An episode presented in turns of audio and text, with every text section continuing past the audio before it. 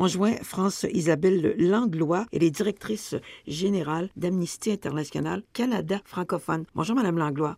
Bonjour. Comment est né ces marathons d'écriture qu'on appelle Écrire ça libère? C'est né au début des années 2000. Euh, C'est une campagne mondiale, donc du mouvement mondial d'Amnesty International. Il faut se rappeler qu'Amnesty est né euh, autour de la défense des prisonniers et prisonnières d'opinion en 1961. Après, notre mandat s'est élargi. Aujourd'hui, on traite de l'ensemble des violations des droits humains. Et donc, depuis 2000, euh, à chaque année, à cette période de l'année, pardon, donc en novembre, décembre, à travers le monde, on mène une campagne qui s'appelle les marathons d'écriture. Euh, habituellement, il y a 10 personnes ou 10 groupes de personnes qui sont mondialement choisis. Euh, à qui on demande d'écrire. On demande à la population de leur écrire des mots de solidarité. Donc, plusieurs de ces personnes ou de ces groupes de personnes sont arrêtées, emprisonnées. Certaines autres personnes sont menacées de l'être ou alors leur sécurité est menacée ou euh, elles militent pour la sécurité de leur communauté. Et euh, on a un taux de succès qui est très bon. On évalue que depuis 2000, l'année 2000, c'est 77 des cas qui euh, à qui on a écrit qui ont été soit libérés ou alors que leurs revendications ont reçu une réponse positive. Qu'est-ce qui fait que ça fonctionne? Euh, c'est la force du nombre évidemment la, la réputation aussi d'Amnesty International. Nous avons, nous ici, chez Amnesty International Canada francophone, une membre euh, d'Amnesty et qui est aussi une membre de notre conseil euh, d'administration, Imen Derwis, qui, dans les années 90, en Tunisie, dans son pays d'origine, militait en tant qu'étudiante avec d'autres étudiants étudiantes pour plus de droits, pour plus de démocratie dans son pays et qui a été avec ses euh, compagnons arrêté et emprisonné et qui a fait partie donc des, des cas euh, soutenus par nos marathons d'écriture. Nous, on fait parvenir les lettres, les cartes que les gens écrivent euh, partout à travers le monde à ces personnes-là. Donc, elle était reconnue dans la prison où elle était détenue comme la prisonnière d'amnistie. C'est très réconfortant pour les personnes. Donc, elles, sentent qu'elles ne sont pas abandonnées, qu'à l'extérieur, des gens leur les, les soutiennent. Ça leur donne de ça leur donne de l'espoir. Ça leur donne beaucoup beaucoup d'espoir. Et d'autre part, mais ça exerce une pression sur les autorités, quel que soit le régime.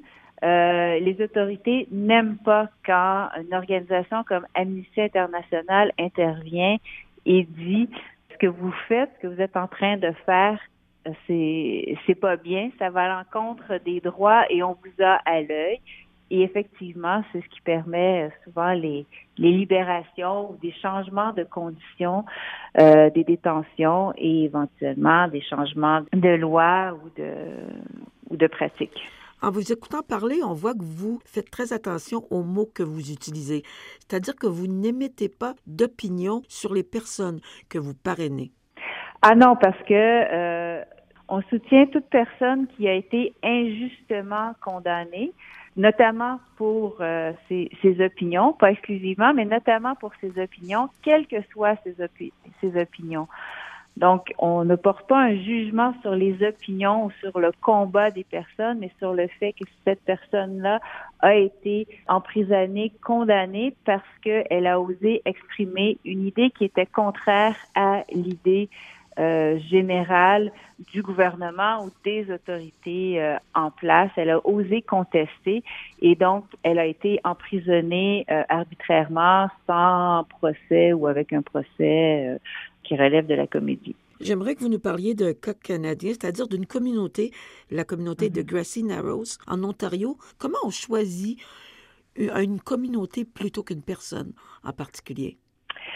La façon dont ça se passe à chaque année, euh, il y a plus ou moins un mot d'ordre. Cette année, c'était des défenseurs euh, des droits humains qui devaient avoir euh, moins de 25 ans, donc 24 ans et moins, parce qu'on euh, on met de plus en plus de l'avant euh, la force de la jeunesse.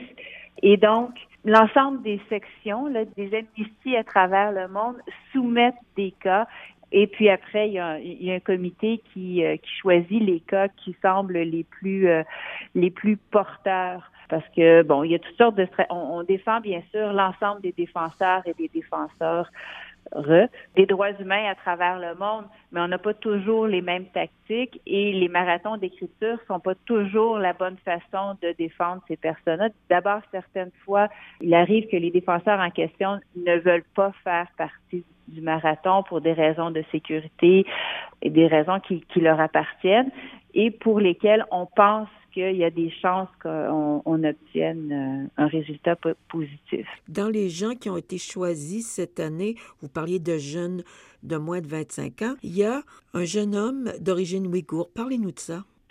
Alors oui, ça c'est un cas très préoccupant parce bon, euh, on en a entendu beaucoup parler ces derniers temps, euh, mais la, Chine exerce des une répression très sévère à l'encontre de la communauté ouïghour, donc musulmane, de la province du Xinjiang.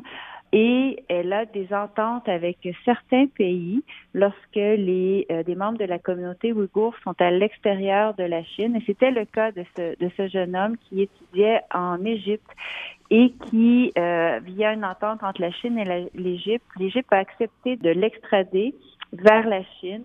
Et depuis, on est sans nouvelles. Donc, on suppose qu'il est dans un de ces camps, il y en a beaucoup, euh, et c'est une grande majorité de la population maintenant qui est dans les camps de rééducation euh, dans la province du Xinjiang qui, euh, qui sont menés par la politique de Pékin.